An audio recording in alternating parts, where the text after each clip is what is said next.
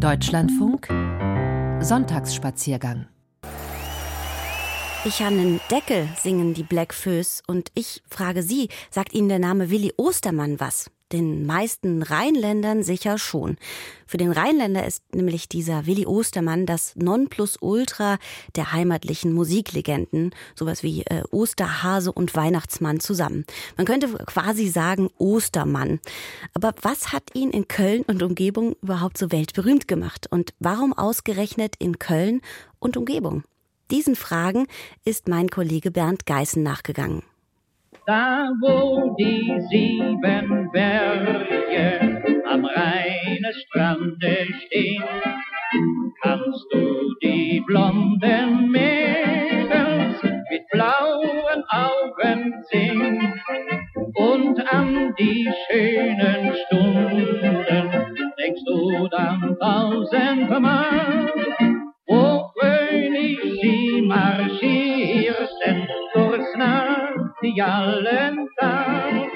Ins Nachtigallental, von dem dieses Lied auch singt, kommt man, wenn man in Königswinter am Rhein, nicht weit hinter dem Bahnhof, ins Siebengebirge abbiegt.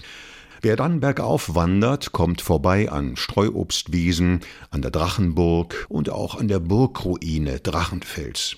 Oben auf der Höhe liegt dann irgendwann der Ort Ägidienberg. Mittendrin gibt es hier den Ägidiusplatz, an seiner Stirnseite die Kirche, rechts ein Fitnessstudio und links ein Reisebüro im Haus Nummer 11.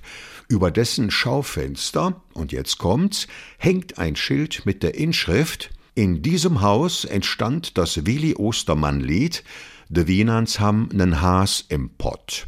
Ein Nicht-Rheinländer wird hier nur den Kopf schütteln und sich fragen, wie bekloppt ist das denn? Dabei sollte er wissen, das ist überhaupt nicht bekloppt. Willi Ostermann war der Schöpfer von Liedern in rheinischer Mundart. Und wenn dieser Nicht-Rheinländer sich dann weiter fragen sollte, und was macht dann dieser Herr Ostermann in Ägidienberg, dann lautet die Antwort Urlaub. Also er machte hier Urlaub. Damals. Wie bekannt Willi Ostermann schon vor rund 100 Jahren war und wie sehr seine Lieder den Nerv der Menschen im Rheinland treffen, belegen die Vorkommnisse vom 3. Juli 1949, erzählt Guido Hoffmann. Er ist Präsident der großen Königswinterer Karnevalsgesellschaft. An diesem 3. Juli wurde im Nachtigallental nämlich ein Willi Ostermann Denkmal eingeweiht. Man kann es sich kaum vorstellen. Es sind fast 80.000 Menschen nach Königswinter gekommen, um der Einweihung des Willi Ostermann Denkmals im Nachtigallental beizuwohnen. Die kamen mit Sonderzügen, mit Schiffen, also alles, was laufen konnte, äh, war unterwegs und hat sich nach Königswinter eingefunden. Und Hintergrund war, dass Willi Ostermann zur Naherholung in den 20er, 30er Jahren nach Königswinter gekommen ist, um dann quasi im Siebengebirge sich irgendwo an einer schönen Stelle niederzulassen, um dort seine Lieder zu schreiben, seine Heimatlieder.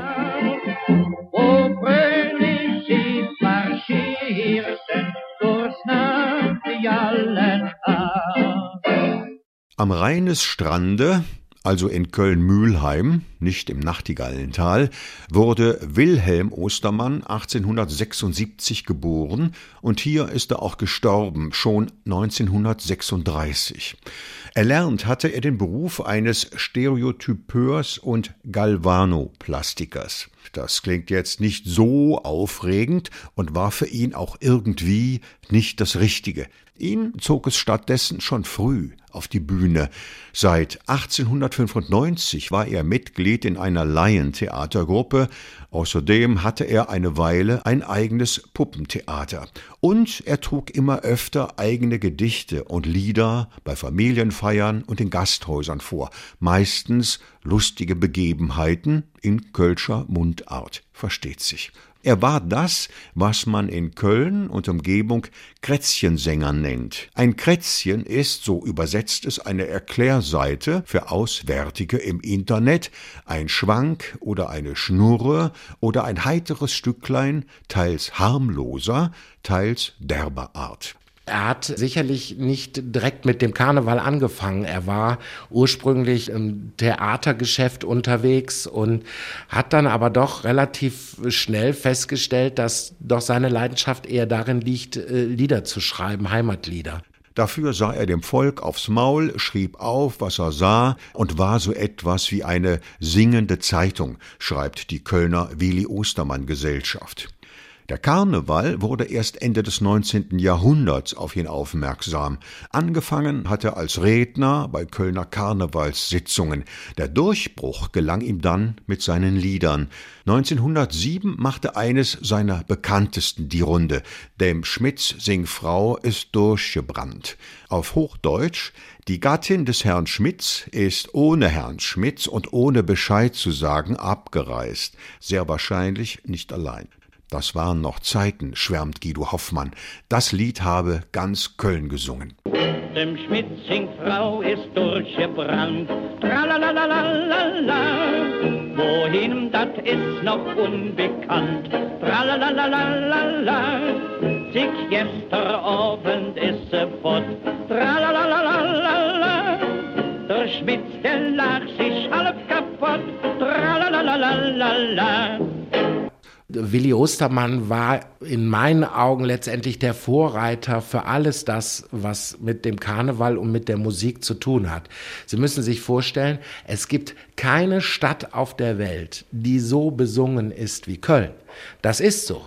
Moment, hier gehen dem Karnevalspräsidenten Guido Hoffmann ganz klar die Ostermänner durch. Die meistbesungene Stadt der Welt ist nicht Köln, sondern entweder London oder New York, je nachdem, wer gezählt hat. In Deutschland liegt Köln vor Düsseldorf. Das dürfte Guido Hoffmann immerhin noch freuen. Weniger allerdings, dass Köln nur auf Platz 5 liegt. Deutscher Spitzenreiter ist Berlin. Aber im Unterschied zu London und New York und Berlin haben Köln und Willi Ostermann plus Rheinland eben doch etwas ganz Besonderes zu bieten.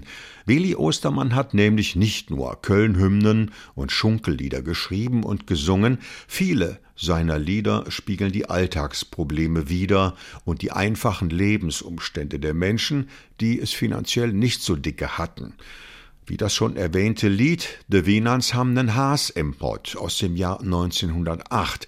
Der Hase im Topf für das Festessen der Familie Wienans ist nämlich die von der Familie Hövelmann vermisste Katze.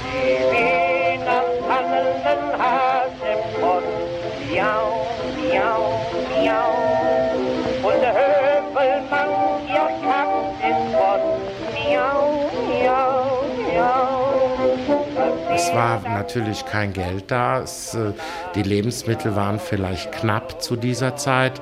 Diese äh, Dinge hat Willi Ostermann natürlich aufgegriffen und äh, die besungen.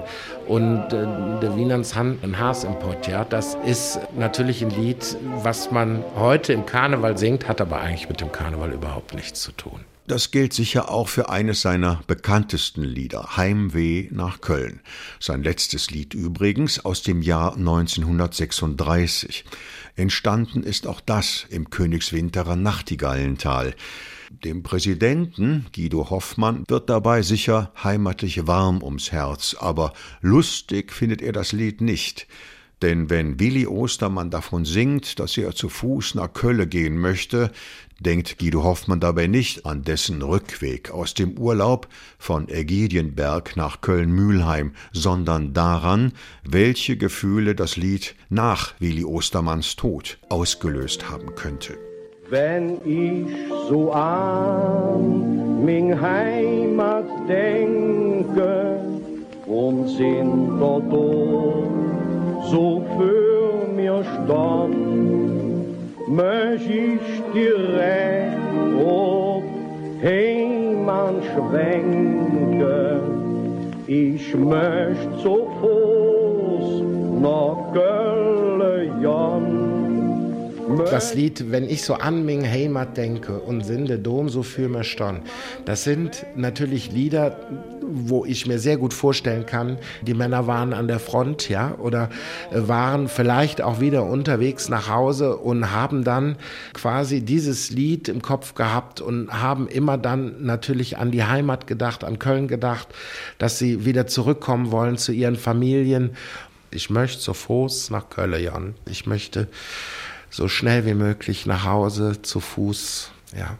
Dass die Soldaten ausgerechnet beim Lied von Willi Ostermann wehmütig an die Heimat gedacht haben, kann sein. Bei der Vorstellung verlassen wir wahrscheinlich aber den Boden gesicherter Tatsachen und befinden uns stattdessen mittendrin in der rheinischen Seele.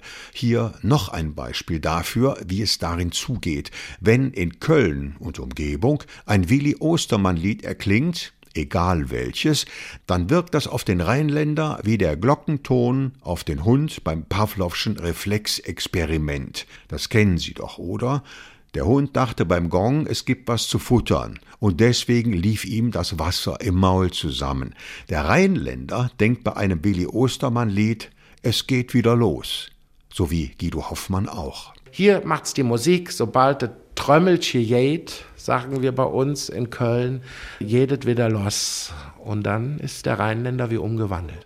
Es liegt schon im Blut hier. Also äh, der Rheinländer, der sich äh, mit dem Karneval identifiziert, gucken wir mal, ich bin da auch reingeboren letztendlich. Ja, das wird ja manchmal über, über Generationen vermittelt. Ja, da war der Opa schon im Karnevalsverein und der Sohn und dann äh, kommt, kommt der Enkel dazu und äh, die Leute sind einfach fröhlich. Die können natürlich auch von jetzt auf gleich feiern und auch in schlechten Zeiten feiern. Das kann der Rheinländer extrem gut und nicht nur nur der Kölner. Ich denke, das funktioniert im ganzen Rheinland hervorragend, aber sicherlich auch in Berlin und woanders, aber vielleicht auf eine andere Art. Auf eine ganz andere Art, ja, das muss man so sagen. Was die rheinische Variante angeht, Herr Hoffmann, Warum gibt es die eigentlich vor allem in Köln? In meinen Augen, weil Köln äh, Gefühl ist. Ein was? Ein Gefühl. Ach so, ja dann. Köln ein Gefühl. Der Kölner Komponist und Texter Willi Ostermann. Wer ist er gewesen hier in Köln und für die Kölnerinnen und Kölner? Diesen Fragen ist mein Kollege Bernd Geißen nachgegangen. Wir erweisen ihm noch einmal musikalische Ehre zum Abschluss mit dem Lied Einmal am Rhein und darin singt Willi Ostermann auch über das Heimweh. Er singt Einmal am Rhein, du glaubst, die ganze Welt ist dein. Es lacht der Mund zu jeder Stund, das kranke Herz, es wird gesund. Komm, ich lade dich ein, einmal zum Rhein.